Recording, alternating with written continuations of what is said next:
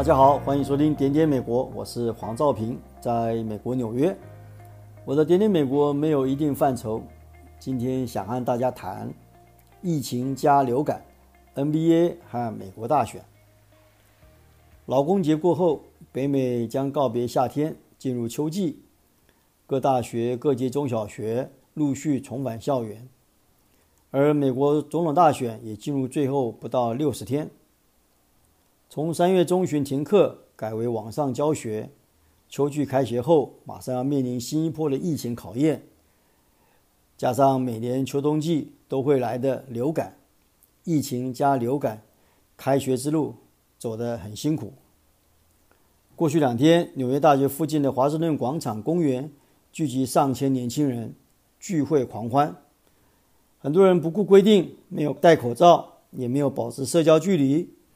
要说不会有新一波的确诊病例，我不太相信。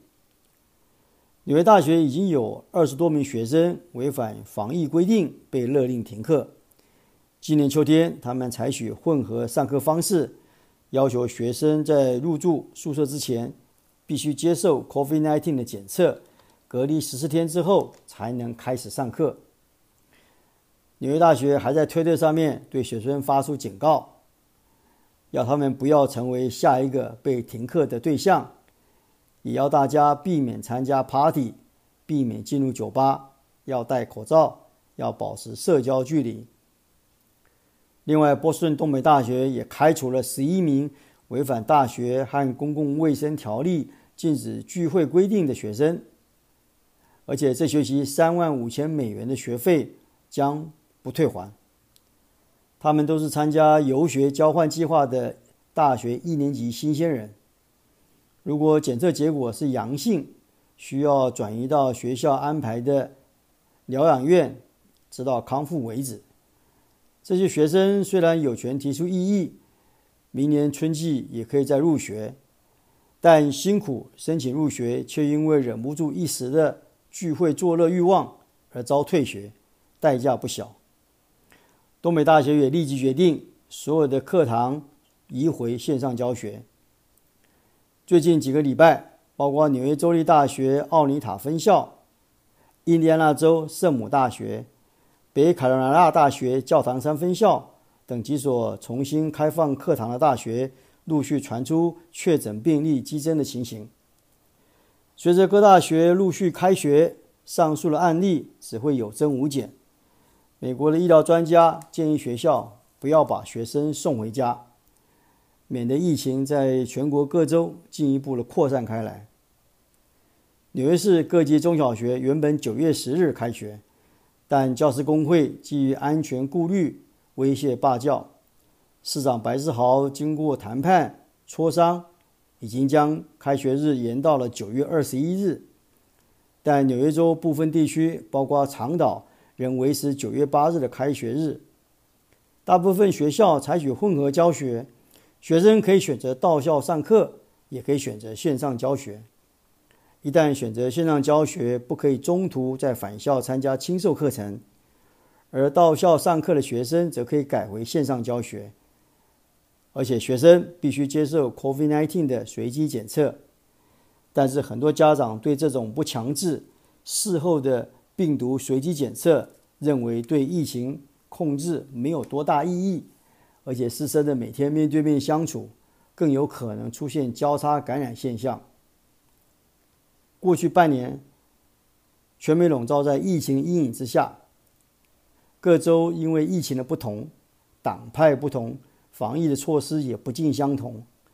这让属于联邦政府体制的美国在防疫跟抗疫的路上走来。步履蹒跚，加上疫苗不知何时可以上市，学校开学后师生的健康安全，还有流感季节的来到，不少专家已经预判可能会出现另一波的疫情高峰。从五月二十五日的国殇日，七月四日的美国国庆，再到昨天九月七日的劳工节，全美国现在仍有佛罗里达州等十七州确诊的病例仍在持续增加当中。而华盛顿州等十九州的疫情稳定，而加州和德州等其他的十四州案例在下降当中。在确诊的案例当中，五月的国殇日每天那时候有一万八千多人感染，到了国庆七月的时候，激增到每天有四万五千多人，七月中旬更上升到每天七万七千多人感染。随着暑假的结束，疫情最近有些些许的下滑，这两天每天仍维持有五万人的感染。显然，高居全球疫情最严峻的美国，在抗疫的路上面还有一段很长的路要走。目前全美确认的确诊的病例有六百二十四万人，死亡有十八万八千多人，直逼二十万大关。根据美国疾病管制及预防中心 （CDC） 的统计，去年底到今年初，全美有四十一万到七十四万人因为流感而住院，其中有两万四千人到六万两千人因此而丧命。CDC 的主任列费德根据这样的一个数据，很担心，从二零二零年到二零二一年的秋冬季，对美国公共卫生来说，可能是有史以来最艰难的时刻。事实上，他讲的一点都没有错。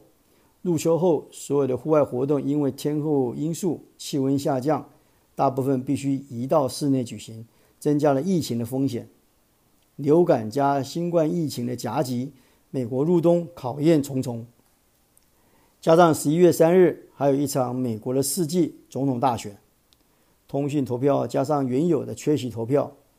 选务及邮政单位如何因应新冠疫情下的庞大繁杂投票和计票作业？会不会如川普总统所言的出现弊端？又会不会发生重复投票的舞弊情形？何时可以完成计票？而投票日或者选后会不会有暴力滋扰事件？警方又如何因应处理社会的混乱？距离选举日还有五十几天，美国的民主面临威胁，民众不信任政府的防疫，担心选务的公正性。《纽约时报》言辞批评川普正在精心谋划一场混乱，来保住工作，因为这份工作是他躲过纽约公诉人和牢狱之灾的唯一手段。我们保守看待《纽约时报》的评论，不过川普。反复说，民主党总统候选人拜登一旦当选，美国将走向灾难，也会变成中国的。而邮寄选票更可能来自外国印制。当然，川普跟拜登选后也可能拒绝承认败选。川普四年前的普选票少于民主党的总统候选人希拉蕊将近三百万张，但他拿下了三百零四张的。选举人票高过希拉蕊两百二十七张而当选，已经有越来越多的专家学者提出警告：要么川普年底大赢连任，要么拜登大获全胜，否则选后美国难有安宁之日。拜登目前全国支持度仍高于川普的约百分之八左右。美国有线电视新闻网 CNN 特别发出一篇分析稿。取出多家民调数据交叉分析，证明川普的支持度在两党全国代表大会之后并没有反转。不过另一方面，网络上也尽是不利于被川普形容躲在地下室的痴呆老人拜登的负面讯息，语无伦次、不知所云的发言，被外界批评哪有能力带领美国。正在佛罗里达州打得火热的美国职篮 NBA 决赛。紧凑的赛程让饱受疫情烦闷的球迷有了宣泄调剂的出口。NBA 支持黑人平权运动 （BLM） 被川普形容为政治组织。他们从今天晚上开始大力宣导，要选民记得十一月三日踊跃出门投票。球星的球衣背后大大的 “Vote”（V-O-T-E） 字样，隐约发出一种怒吼的声音。这就是美国。各种声音、各种立场都有，背后都代表一定的力量，